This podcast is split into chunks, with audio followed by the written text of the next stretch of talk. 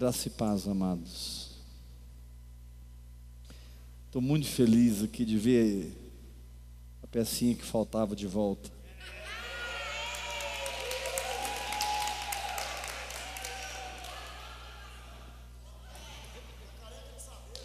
Porque é uma. O Espírito Santo montou aqui uma tríade. É a tríade da unção. É Lucas, Hudson e Simeão. Aí o Simeão vai e me quebra a tríade. Não, não estou falando. A mulher tem as tríades delas, que é a Belquisa, Marisa. Estou caçando aqui. É Maria Domingas. Não dá conta ficar sem você, não, filho. Não, aí, para com isso, não dá conta, não. A gente tem coração que bate, que precisa ficar saudável. Irmãos, graça e paz. Estou muito contente essa semana, como o Senhor está nos alimentando, como o Senhor está falando conosco sobre Getsemane. E tem sido muito bom aprender com o Espírito Santo. É muito bom estar aqui rendido para que o Espírito Santo flua, nos ensine. Porque o ensino do homem produz aprendizado. O ensino do Espírito produz transformação.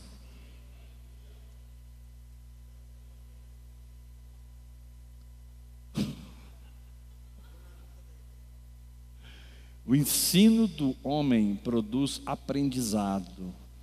O ensino do Espírito produz transformação.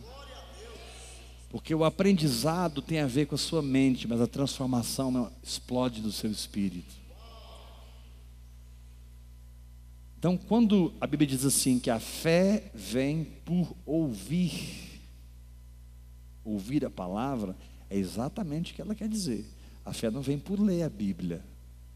Tem gente que lê, lê, lê, lê e não tem fé. Por quê? Porque você precisa aprender a contactar o seu espírito com o Espírito de Deus.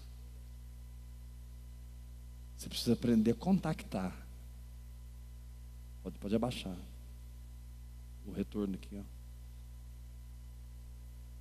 Repete assim comigo. Eu preciso aprender a contactar o Espírito de Deus com o meu espírito, porque a fé não vem por ler, a fé vem por ouvir. Aí você me diz, pastor, então não vou ler mais a Bíblia. Misericórdia, não foi isso que eu disse. Porque é através da leitura que você ouve. Ler a Bíblia é encher as talhas de água. Ouvir no Espírito é ter as águas transformadas em vinho. Vou repetir. Ler a Bíblia é encher as talhas de água.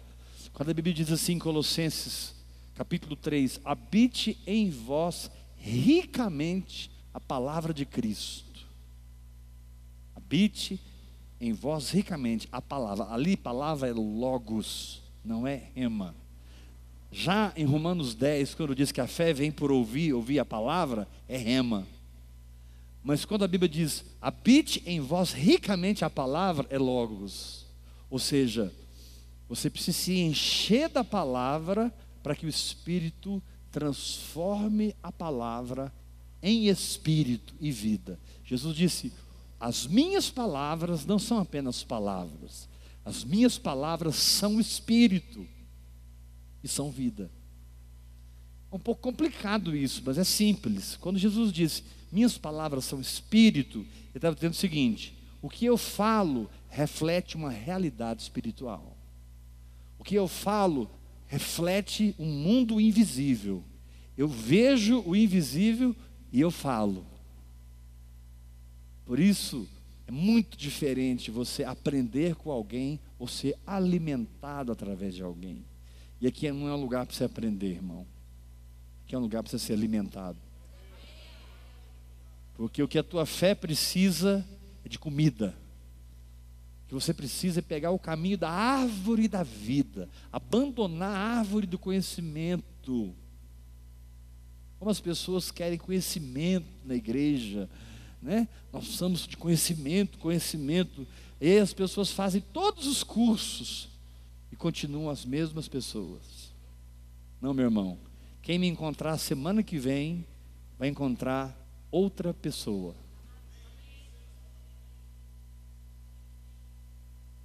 Quem me encontrar daqui um mês vai encontrar outra pessoa.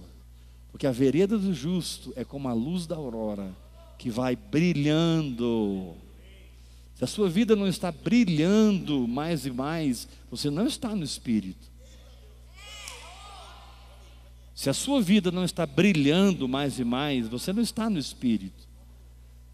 Você não está no Evangelho, você está na religião, no esquema do pastor, do padre, do guru. Tem gente que transforma pastor, padre, pai de santo em é, profeta. Tem a, tem a profeta tal, não faz nada sem falar com a profeta. Coitado e coitada. Porque a coitada sempre tem que inventar alguma coisa, né? Ali na alma dela.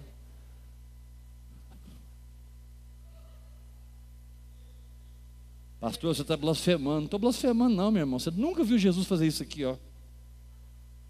Jesus era ser humano normal, onde a unção fluía e o que ele falava acontecia. Deixa de ser místico e entra num lugar onde o que você diz acontece.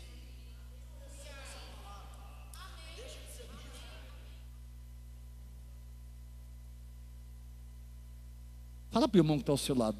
Deixa de ser místico. E entra num lugar onde o que você fala acontece. Acontece. Acontece. Quando eu digo eu e a minha casa serviremos ao Senhor, pronto, está estabelecido. Meus familiares pertencem ao Senhor. Aí a sua mente vai começar a funcionar. Mas espera aí, meu pai é um bêbado, a, a, meu tio é um adúltero, o meu primo é um assassino, a minha prima é uma traficante. Cara, isso aí não é com você. Isso é com Deus. Deus prometeu que se você crer vai salvar a sua casa. Deus disse: crê no Senhor Jesus e será salvo. Tu e a tua casa. Agora, você acredita, Deus faz. Crer é autorizar o poder de agir.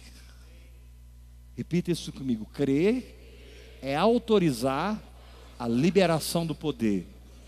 Nós temos todo o poder. A Bíblia diz que aquele que é poderoso para fazer infinitamente mais do que tudo quanto pedimos ou pensamos, conforme o seu poder que opera em nós. Então, ele é poderoso para fazer infinitamente, ele não tem limite do que ele pode fazer, mas ele está limitado na fé que você exerce. Por isso, irmão, seja ousado, Pega a bênção. Seja intrépido. Quando o negócio passar na sua frente, manda a mão, fala, é minha, acabou, acabou, está feito. Seja alguém positivo, mesmo no meio de um caos, porque que graça teria você estar no meio de tudo resolvidinho, tudo bonitinho, tudo consertadinho, prosperidade, saúde, felicidade, casamento maravilhoso, família maravilhosa. Que graça que tem isso, irmão.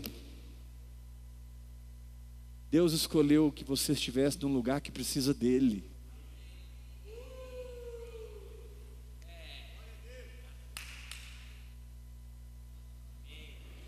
Deus pensou assim: eu não vou permitir que aquela guerreira nasça num lugar que não precisa de guerra.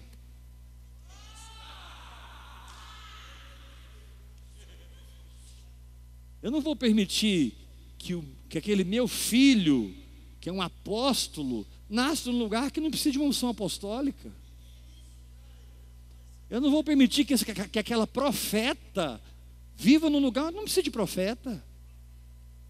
Ela vai estar num lugar onde o dom dela vai ser uma chave para a direção daquele povo.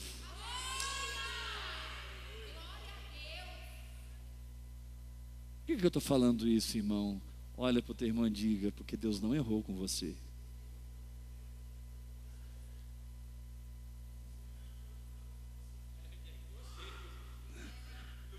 Ah, porque, pastor, é fácil falar, mas você não sabe isso, você não sabe isso, você não sabe isso, você não sabe isso. Querido, e nem preciso saber. Eu não quero saber das suas circunstâncias. Eu quero saber o que, é que Deus falou com você. Eu não quero receber um relatório circunstancial. Eu quero receber um relatório do seu espírito. Porque o que ele diz é. O que ele diz é. Se ele falou, acabou, meu amigo assim será a palavra que sair da minha boca. Não voltará para mim vazia. Você tem ideia o que é isso, cara? Deus fala algo com você e a partir daquele momento, Ele te desresponsabiliza e se responsabiliza e te diz assim: não é mais problema seu, descansa, eu vou fazer.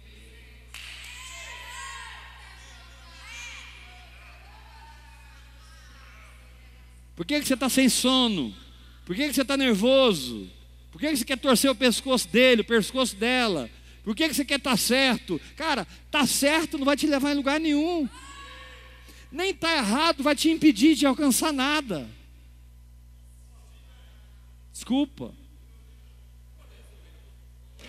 Mas eu vou repetir: Deus não está buscando pessoas certas e nem reprovando pessoas erradas. Deus está buscando quem acredita na palavra dEle.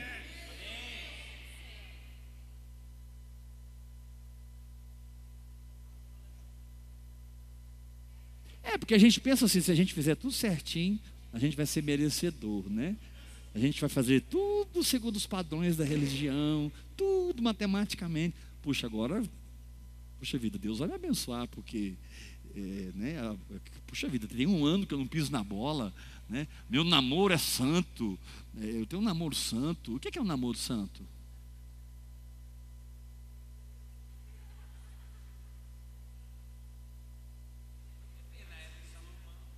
Não! Eu quero cutucar a onça com a vara curta hoje. O que é o namoro santo? O seu? Ou o casal que segue o Espírito Santo? Namoro santo é o seu, que tem um padrão religioso, ou você e a sua namorada se reúnem para ouvir Deus? E a direção de Deus é que determina as coisas. Deixa de ser religioso, irmão. Eu tenho um namoro santo, tem namoro santo coisa nenhuma. Você é um hipócrita. Jesus diz: quem olhar para uma mulher com intenção impura adulterou. E o cara fica, é porque eu tenho um namoro santo, mas está pegando até a esposa do pastor na cabeça dele. É misericórdia mesmo. Só que quando você se rende à graça, abandona a lei, você se encontra com o Espírito Santo. Acho que vocês não ouviram o que eu falei. Quando você abandona a lei e se rende à graça, você se encontra com o Espírito Santo.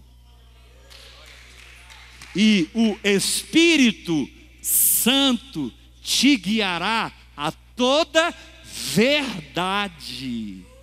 E conhecereis a verdade, e a verdade vos libertará.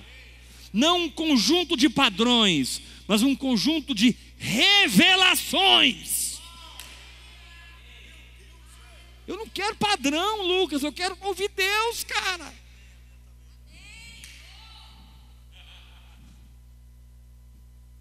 Eu respeito os homens de Deus que falam comigo. Estou falando sério, eu respeito as mulheres de Deus que falam comigo. Hoje o pastor Luiz Hermínio me mandou uma mensagem linda. Hebe, eu tenho chorado por você de verdade, você não tem ideia, pá, pá, pá. Puxa, foi tão bom ver aquilo. Eu respeito, mas assim, Entre eu e Deus não está Luiz Hermínio. Entre eu e Deus não está Luciano Subirá. Entre eu e Deus não está Silas Malafaia. Nem. Entre eu e Deus está eu e Deus. Agora, tudo bem, você não quer entrar para o seu quarto, não quer ter uma vida com Deus, você vai assistir a festa. Mas Deus não te chamou para assistir, Deus te chamou para participar. E participa, Jesus disse: entrarás para o teu quarto e orarás ao teu pai que está em secreto, e o teu pai que está em secreto te recompensará. Agora eu te pergunto: qual é a recompensa do quarto? Dinheiro? Não, dinheiro vem da minha vida, eu querendo ou não, eu sou filho de Deus. Deus é o dono do ouro da prata.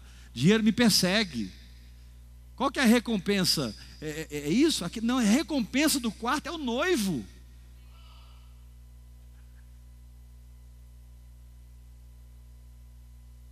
Recompensa do quarto é quando a atmosfera do quarto muda. E você mesmo, pecador, falho, você não é pecador, mas entende o que eu estou falando. Você mesmo fala, cheio de fraqueza, de repente ele chega, porque ele deixou as 99. Não, mas eu não sou perdido. Você não imagina o tanto que você, não é, você é perdido. É. Como assim? Deixou as 99 atrás de mim? Eu não me perdi. Querido, você pode talvez não ter perdido na sua saúde, nas suas finanças, no seu casamento, mas seu ministério não rompe. Está perdido no ministério. Não frutifica. Tem 350 anos que você é membro da igreja e, e não tem um, você não tem um DNA formado, você não tem um CPF espiritual, você não tem uma cara, você não tem um gene que forma você no espírito e manifesta o reino de Deus na terra. Aí você está lá no quarto,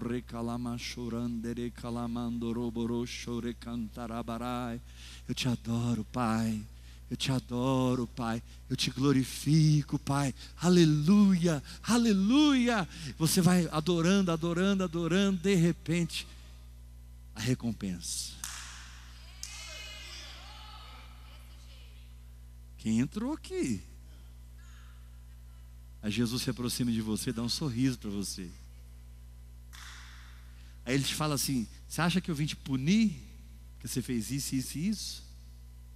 Você acha que eu vim castigar você? Deixa eu te falar uma coisa: o castigo que te traz a paz estava sobre mim, e pelas minhas pisaduras você foi curado. Não estou aqui para te punir, eu estou aqui para te ensinar a receber o que está na minha palavra. Que tamano, o riqueme subicai. Eu não vim aqui hoje, né? Mas você veio para ouvir isso. Deus não está te punindo, Deus está te ensinando a vencer. Deus não está te punindo, Deus está te ensinando a vencer. Os homens, por causa dos padrões, eles têm um caminhão de condenação para derramar na sua cabeça.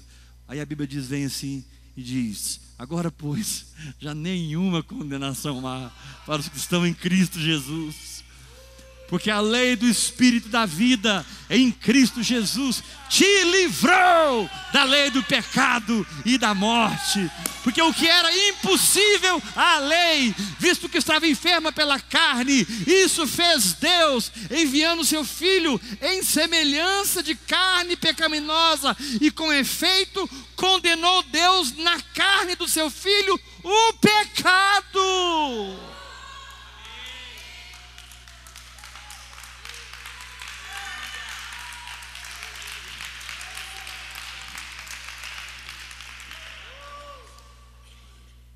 Eu não estou condenado, é o meu pecado está condenado. Estou liberto do pecado. Eu sou livre para olhar para você com toda a pureza do meu coração e te amar. Porque a Bíblia diz: tudo é puro para os que são puros. O novo nascimento não me deu uma igreja, me deu uma nova natureza.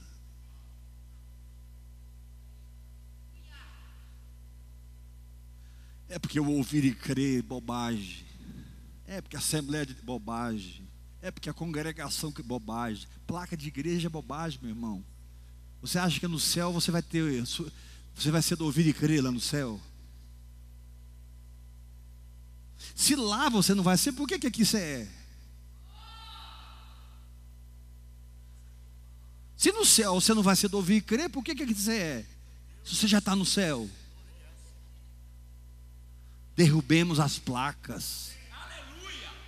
Derrubemos as placas. Derrubemos os títulos.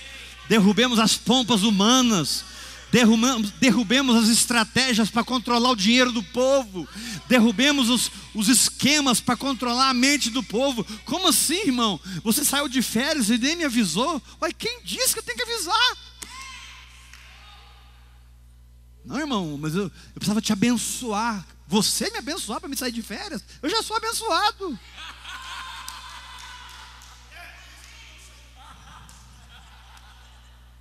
Ontem, ontem, eu entrei com a minha Mercedes. Pela graça de Deus eu tenho a Mercedes. Eu entrei com a minha Mercedes na viatura da polícia. Você acredita? A hora que eu entrei, pá! Eu fiquei e eu perdi minha carteira de eu perdi minha carteira de motorista, estava sem carteira de motorista. E peguei a polícia. Irmãos, literalmente, eu fiquei sentado no banco assim, ó. Não, não, não. Eu não, eu não bati com uma viatura. Não, não, não. Quando o guarda chegou, que ele colocou a cara na janela, eu já falei, cara, eu estou sem carteira, eu perdi minha carteira. Sabe o que aconteceu? No final eu estava pregando para eles. Estava derramando Cristo na vida deles.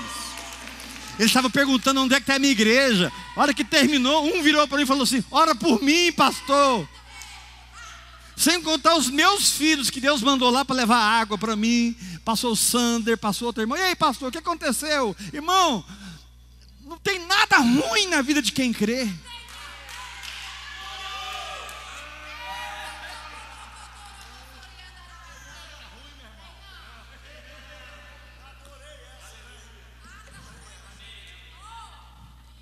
É, porque Deus pesou a mão no pastor Heber. Pesou a mão nada. Eu que desviei a atenção e bati. Não, porque o Senhor pesou a mão. Cara, se aquilo for pesar a mão, então quer dizer que eu quero, eu quero pregar para policial toda semana. Um, a esposa é crente.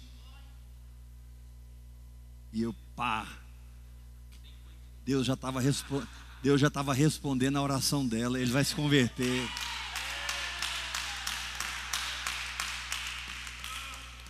Então, a mentalidade do espírito, ela vê tudo diferente, interpreta tudo diferente, passa por tudo com outra atitude, suporta tudo com outro coração, vence tudo com humildade.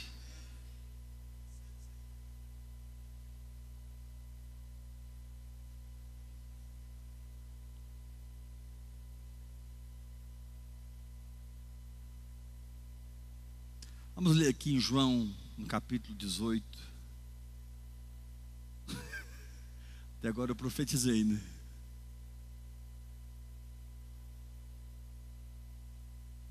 João capítulo 18, versículo 1. Você achou, diga amém. Tendo Jesus dito essas palavras, saiu juntamente com seus discípulos para o outro lado do ribeiro Cedron. Ou seja, tendo Jesus lavado os pés dos discípulos, capítulo 13, tendo Jesus. Várias coisas aconteceram aqui antes.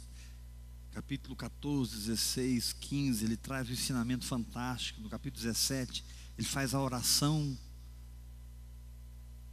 vicária, né? A oração do Salvador. Aí ele chega aqui no 18, ele está pertinho de ir para a cruz. Aí diz assim: Tendo Jesus dito essas palavras, saiu juntamente com seus discípulos. Deixa eu te falar uma coisa. Depois que você declara a palavra, descansa e sai.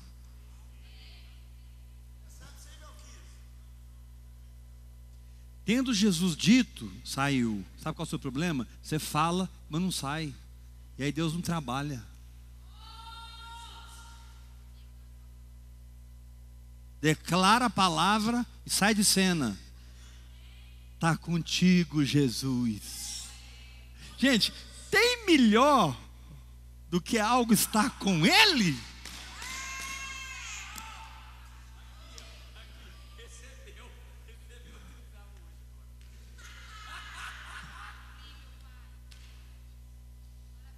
Agora, ele saiu para onde? Para o outro lado do ribeiro. Esse é o nosso problema. A gente às vezes até sai, mas a gente não atravessa limites.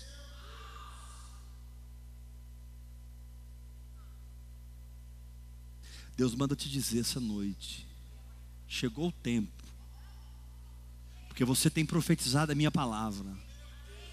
O Senhor te diz: chegou o tempo de atravessar o ribeiro. Chegou o tempo de romper limites que você nunca rompeu. Porque você já sabe que não vai recuar. E o inferno ainda mais. Então vamos parar de brincar e atravessar o ribeiro? Como que eu vou atravessar? Não sei. Se vai ser o manto, se eu vou pisar no ribeiro, se eu vou nadar, se eu vou passar de canoa. Eu sei que eu vou atravessar esse negócio. Eu não vou teologizar o meu momento, eu vou festejar minha fé. O que é teologizar o momento? Ah, vai acontecer assim, assim, assim. Você está teologizando o momento.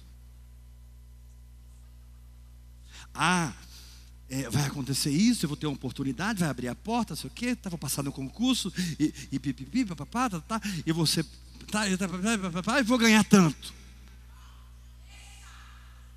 Espera aí, desteologiza tudo e confia nele. Se alguém te perguntar, como é que você vai atravessar esse ribeiro? Você vai falar assim, cara, eu não sei ainda,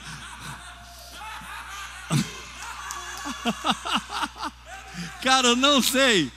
Mas eu sei o seguinte: ou, ou eu vou pisar e vai abrir, ou eu vou levantar uma vara e vai abrir, ou o manto vai abrir, ou eu vou gritar e vai abrir. Eu não sei. Ou eu vou pegar uma canoa e vou passar, ou eu vou nadar. Cara, eu não fico do lado de cá mais. Eu passo pro lado de lá. Deus manda te dizer, você que me assiste pela internet nos quatro cantos do Brasil e alguns fora do Brasil. Está na hora de romper limites. Ah, mas a correnteza está forte, atravessa. Ah, mas tem jacaré, tem crocodilo, atravessa. Ah, mas está todo mundo atravessando e se dando mal, atravessa, você não vai se dar mal. Porque você não é todo mundo, você tem uma palavra.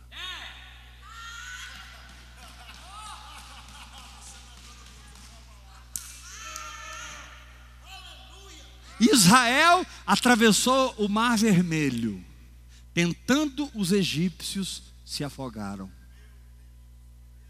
O que é libertação para você é morte para os outros.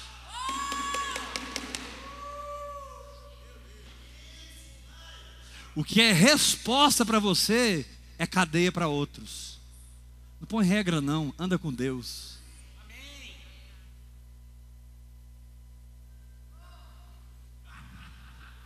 Agora, agora que a coisa pega.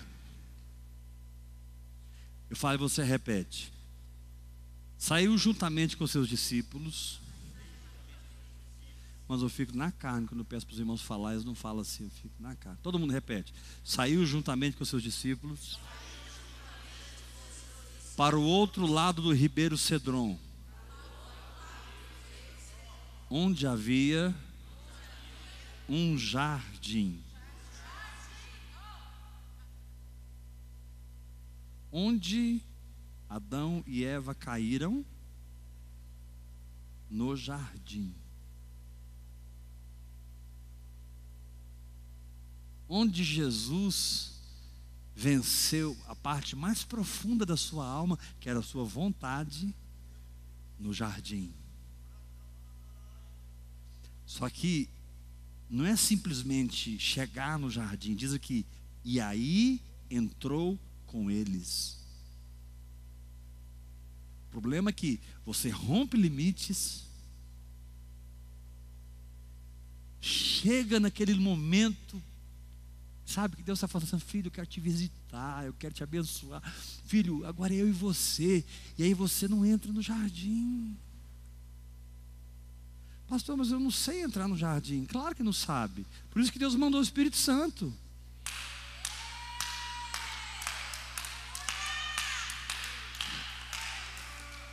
Eu não sei como entrar, mas o Espírito Santo sabe.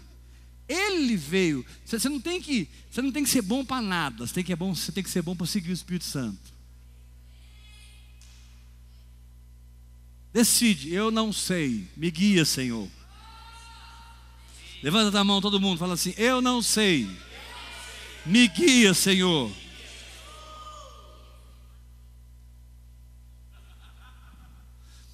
Fazer o que você sabe te dará promoções diante do homem. E o que o homem te dá, o homem te toma. Mas fazer o que você crê te dá uma promoção diante de Deus. E o que Deus te dá, ninguém te toma.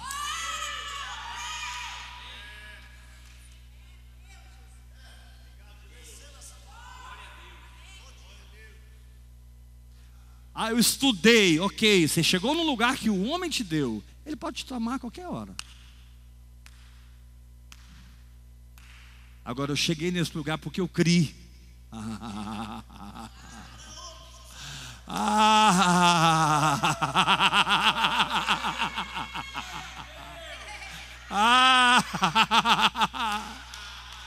Aí ele fala assim: Cara, tem mil caindo ao seu lado. E eu, cara, tem dez mil caindo à sua direita. Eu, mas você não é atingido.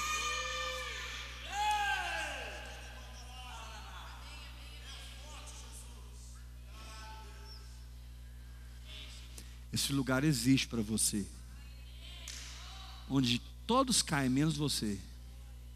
Receba em nome de Jesus. E Judas, o traidor, também conhecia aquele lugar. Porque Jesus ali estivera muitas vezes com seus discípulos. Ou seja, o jardim não é um lugar que você vai de vez em quando. Jardim onde você vai muitas vezes. Vai mesmo. Jardim não é um lugar que você vai de vez em quando jardim onde você vai muitas vezes, até o ponto de próprio Judas saber o caminho.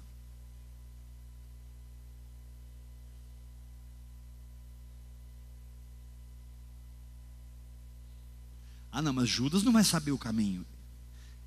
O negócio vai ser tão forte que até Judas vai aprender lá.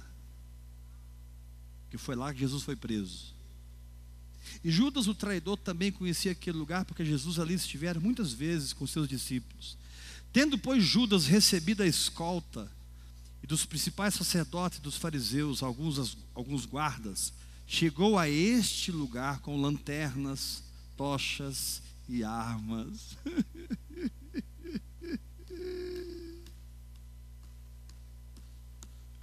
Faz assim com a mãozinha, todo mundo, lanternas, luz natural, tochas, luz natural armas, armas naturais. Quem não tem poder, diga, quem não tem poder, vive no natural.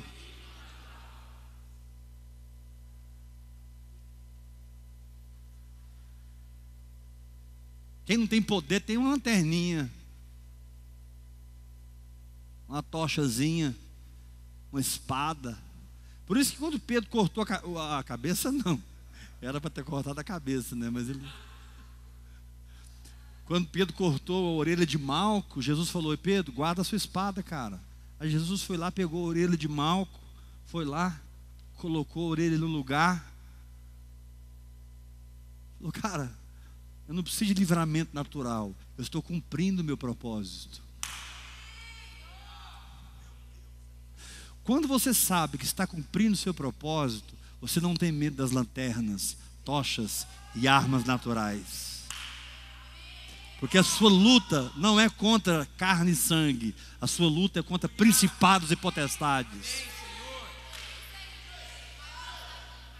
Pedro, quem pediu para você fazer alguma coisa aqui? É porque eu falei que eu morria e eu arranquei a orelha dele mesmo. Poucos minutos depois estaria traindo Jesus, negando Jesus. Porque na presença de Jesus, Pedro realmente ficou intrépido e pegou a espada. Mas na hora que Jesus se afastou dele, veio a covardia. Você só é ousado quando você está perto dele.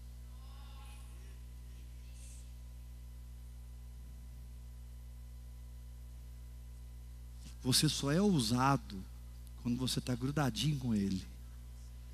Desgruda dele para você ver se você não trai.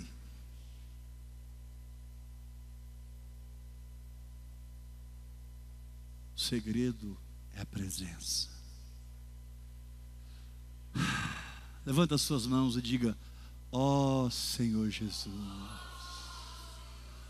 Ó oh, Senhor Jesus. Ó Senhor Jesus. Nós te invocamos Somos homens carentes da tua graça, justificados pela fé, que ansiamos estar transbordando de ti, Senhor.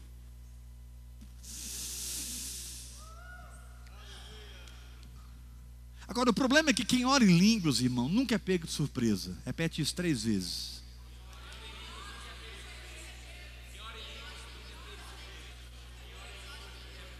Olha o versículo 4.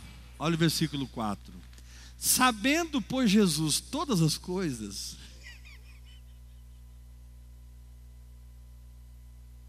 sabendo, pois, Jesus todas as coisas sobre ele que haviam de vir, não recuou, não, não fugiu, não, não deu desculpa, não, não murmurou, não, não criou uma teologia do Getsemane, não. Adiantou-se Quando você tem revelação, você se adianta na frente de todo mundo. Não é porque você é melhor, é porque você ouviu Deus. A hora que a turba chegou, Jesus já levantou. Ei, é eu, está procurando eu aqui. Deixa esse povo embora.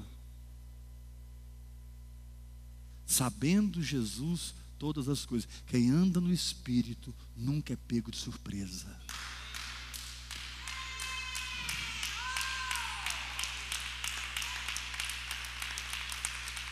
Por isso, a Bíblia diz: o justo não teme más notícias.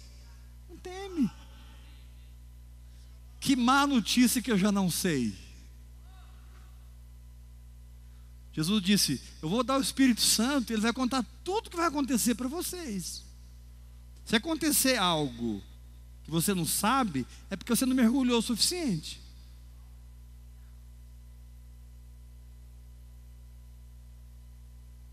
Se acontecer algo que você não sabe, é porque em algum momento você perdeu a voz do Espírito, porque ele veio para te contar tudo que vai acontecer.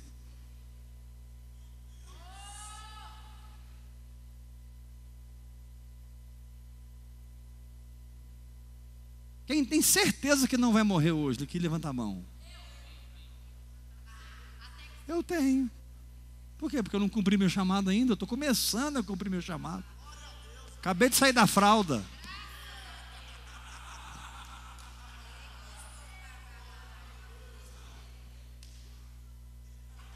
O céu pode esperar.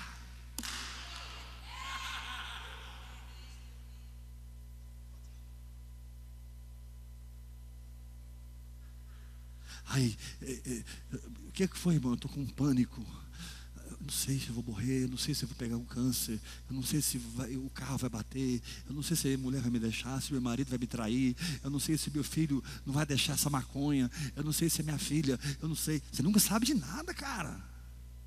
Se a Bíblia diz que em Cristo você vai saber tudo. Que vergonha! Você está assim tão abatido? Se eu te contei dois anos atrás que ia acontecer.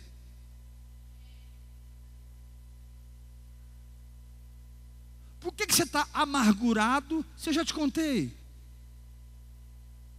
Eu já te revelei. Não, pastor, eu não sabia de nada. Então, meu filho, por favor, começa hoje uma vida no Espírito. Começa hoje a orar em línguas, meditar na palavra, tocar em Deus, adorar, aprende a adorar, mergulha na presença, deixa as faculdades do seu espírito serem estimuladas. Não o sentido do seu corpo apenas, não as características e atributos da sua alma, mas deixe as faculdades do seu espírito serem estimuladas pelo exercício da fé, pela presença de Deus, pela operação da palavra viva, pela operação da unção.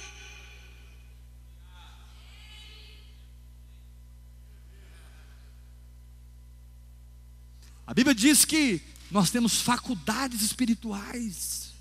Meu corpo tem audição, tato, olfato, paladar e, e coisa. Meu, meu, e, visão, meu, meu corpo. Agora, o meu espírito, não cabe nessa mão as faculdades que ele tem. Meu espírito tem rodas, é como um átomo. Meu espírito é feito de fogo. Onde eu chego, brilha tudo no reino do espírito sem que eu fale uma palavra.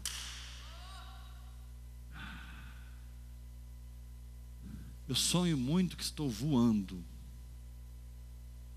Quem sabia disso? Eu já contei isso. Essa noite eu sonhei de novo. Eu voava, irmãos, eu voava, eu voava, eu voava, eu voava, eu voava. Eu acho que eu estou voando.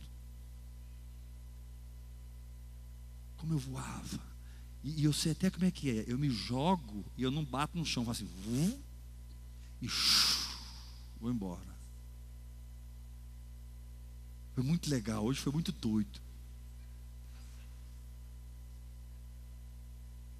É como se fosse um imã que não deixa eu bater no chão.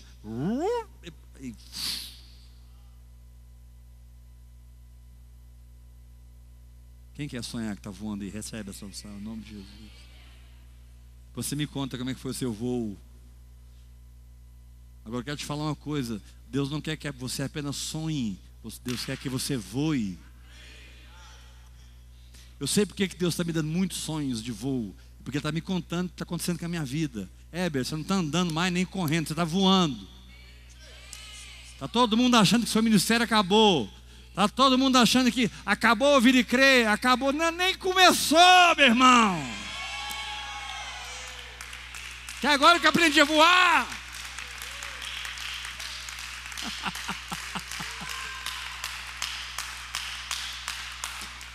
ah, diz o Batista, mas isso não é bíblico. Não é bíblico lá em Gênesis capítulo 3, quando Eva foi enganada pela mulher. Mas em Gênesis capítulo 12, diz a Bíblia: E foram dadas à mulher as duas asas da grande águia.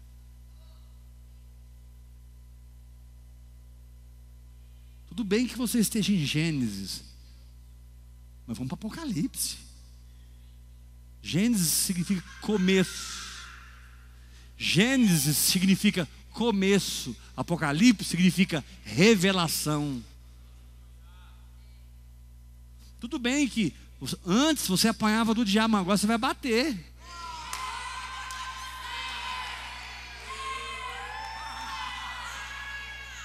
Não, estou falando sério. Chega de apanhar de principados. Estou falando de, estou falando de tranca-rua, Maria Mulambo, esses demoninhos canela fina, não, meu irmão. Estou falando de principados. Eu estou falando de seres que têm doutrinado nações, seres que têm desviado nações. Um ser que foi capaz de possuir Hitler, aquele ponto de enganar uma nação inteira, debaixo de uma doutrina onde todos acreditavam, ou quase todos. São seres assim que você precisa aprender a vencer, através da oração em línguas. Não através da sua sabedoria. Não vá contra o diabo na sua sabedoria, que você vai apanhar mais do que bota na horta.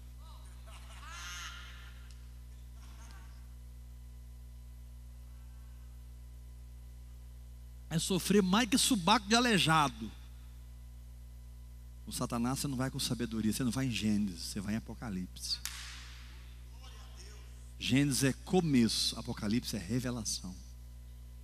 As, as Bíblias em inglês, quando, elas, quando chega em Apocalipse, não está escrito Apocalipse, está escrito Revelation. Revelation, capítulo tal, versículo tal. Você é uma mulher de revelação. Por isso o diabo não te para. Todo mundo sai correndo, você se aquieta para escutar.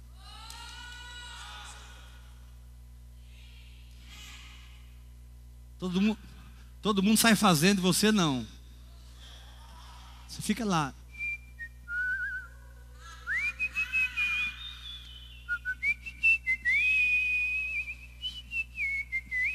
Já viu? Tem uns pedreiros que eles são tão alegres. E eles estão trabalhando na construção. Você não tem ideia que música que eles estão assoviando, mas eles estão ali felizes. Querido, tem hora que você tem que parar e assoviar. Fica lá, ó.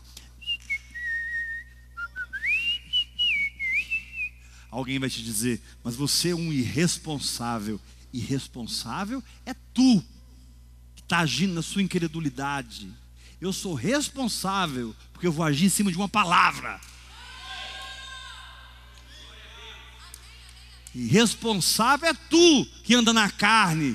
Eu sou responsável porque estou entregue ao Espírito.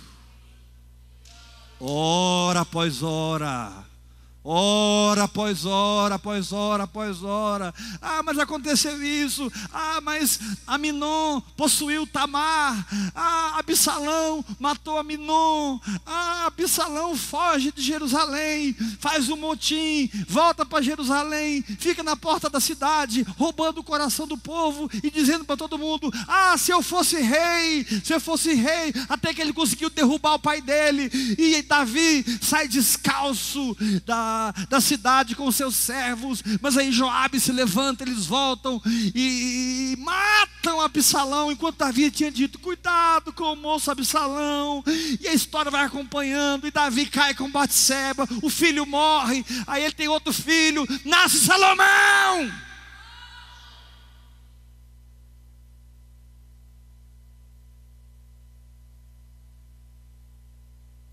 Pastor, eu não entendi nada que você disse agora. Eu disse que uma vida desgraçada não muda quem é Davi.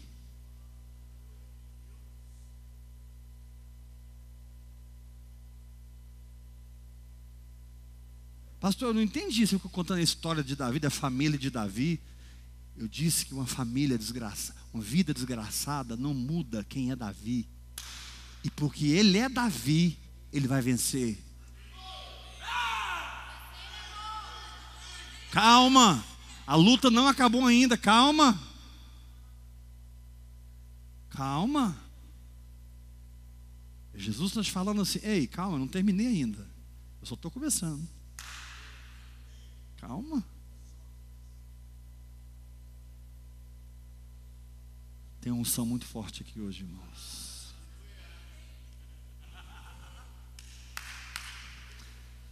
Deixa eu terminar. Versículo 4.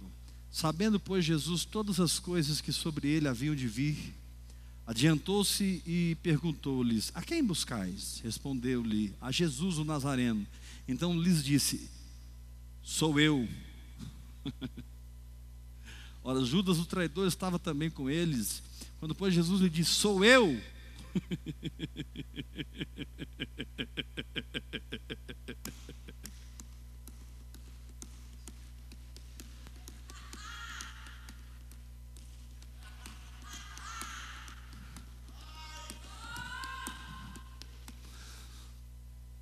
Quando Jesus disse, sou eu, recuaram e caíram por terra.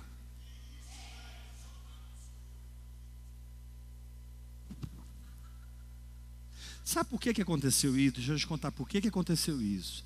Porque foi uma turma prender Jesus e caiu todo mundo no chão. O que, que Deus estava falando? Ninguém prende meu filho, ele se entrega porque quer.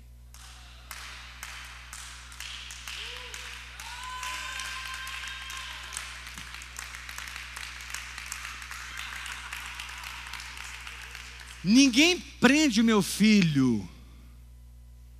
Ele decide dar a sua vida. Ele falou só assim, ó, ele adiantou, falou assim: sou eu.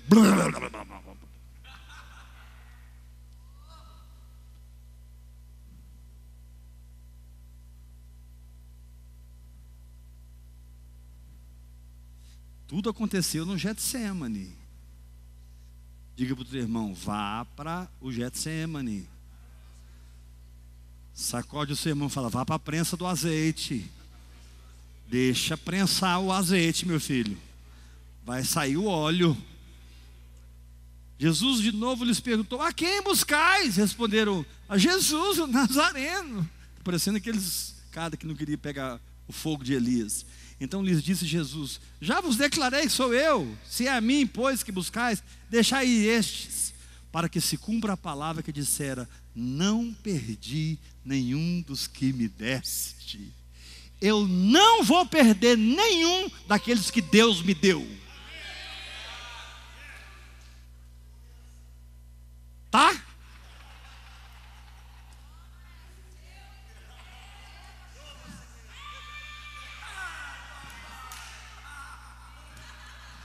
Nada. Segue o Espírito Santo, irmão. Então Simão Pedro puxou da espada que trazia e feriu o servo do sumo sacerdote, cortando-lhe a orelha direita. Por que a orelha, a orelha, a orelha direita? E não foi a esquerda, é claro.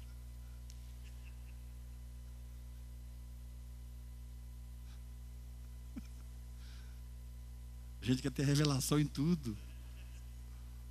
Por que, que foi a, ovelha, a orelha direita? Porque não foi a esquerda, foi a direita. Hoje eu estou engraçadinho, né? Vamos lá. Então Simão Pedro puxou da espada que trazia e feriu o servo do sumo sacerdote, cortando a orelha direita. E o nome do servo era Malco. Mas Jesus disse a Pedro: Mete a espada na bainha. Não beberei porventura o cálice que o meu pai me deu. Irmãos, durante todo o tempo que Jesus esteve na terra, ele fez uma coisa.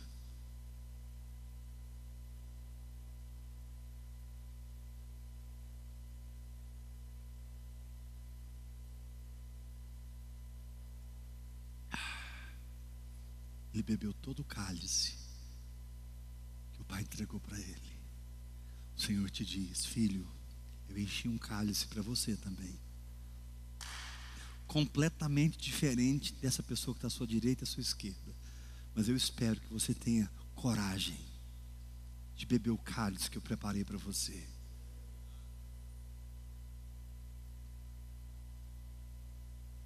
Não beberei eu o cálice que o meu pai me deu, eu beberei. Diga, eu beberei. Ah, mas eu não sei o que vai acontecer. Eu beberei. Ah, mas, mas eu beberei. Aquele que começou boa obra na minha vida, há de completá-la até o dia de Cristo porque eu sei em quem eu tenho crido, e eu estou certo que Ele é poderoso para guardar o meu depósito, o meu tesouro, até aquele dia.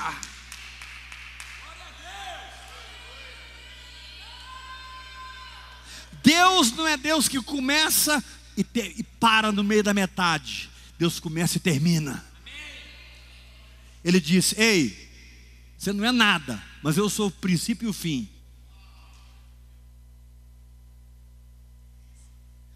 Ou, Você não é nada, mas eu sou o princípio e o fim. Entre pela porta do princípio, que você achará a porta do fim. Que chama Jesus e Jesus. Você quer outra coisa. E se você quiser outra coisa, está no lugar errado.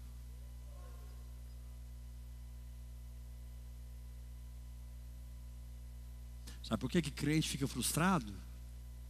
Porque eles não querem Jesus, irmãos. Eles querem a proposta que a igreja trouxe. Eles querem as estratégias, eles querem ser grandes, famosos. Eles querem o glamour de Babilônia. Eles não querem o anonimato de um quarto com o Espírito Santo.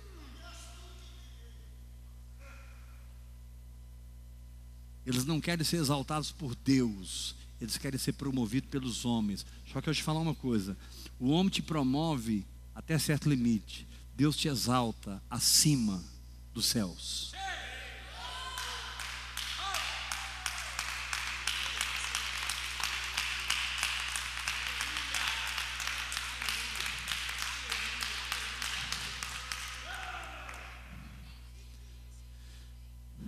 Por isso está escrito assim: o que o Senhor pede de ti, senão o quê? Três coisas. Pratiques a justiça, ou seja, viva pela fé no sangue. Ames a misericórdia e andes humildemente com o teu Deus. O que o Senhor requer de ti? Três coisas. Viva na graça Seja misericordioso. E ande humildemente com seu Deus. Para que você se liberte das oportunidades que vão roubar o cálice das suas mãos.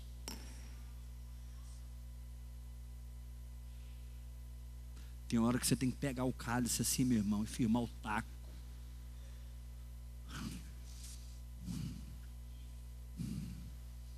Não, mas está todo mundo fazendo, eu não vou fazer. Não, mas todo mundo foi, eu não vou. Não, mas ele está errado, estou nem aí.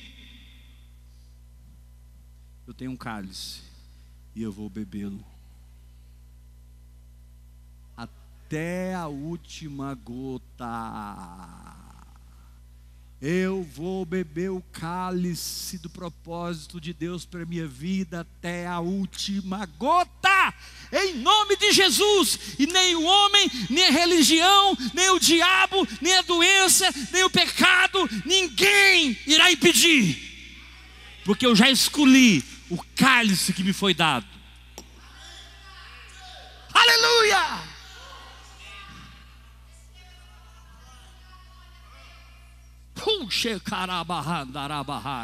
Recebe a graça para continuar.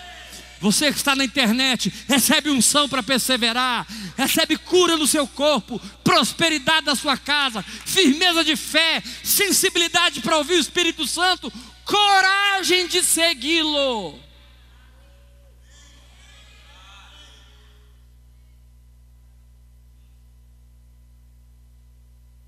Imagina você chegar no céu sem o seu cálice, o Senhor perguntar assim: cadê o cálice que eu te dei? É, é, é, eu negociei ele. Eu achei que quem pagou bem nele, eu vendi. Não, você não vendeu o cálice, você se vendeu. E sabe por que, que você se vendeu? Porque você tinha preço. E todo mundo que tem preço, um dia é comprado.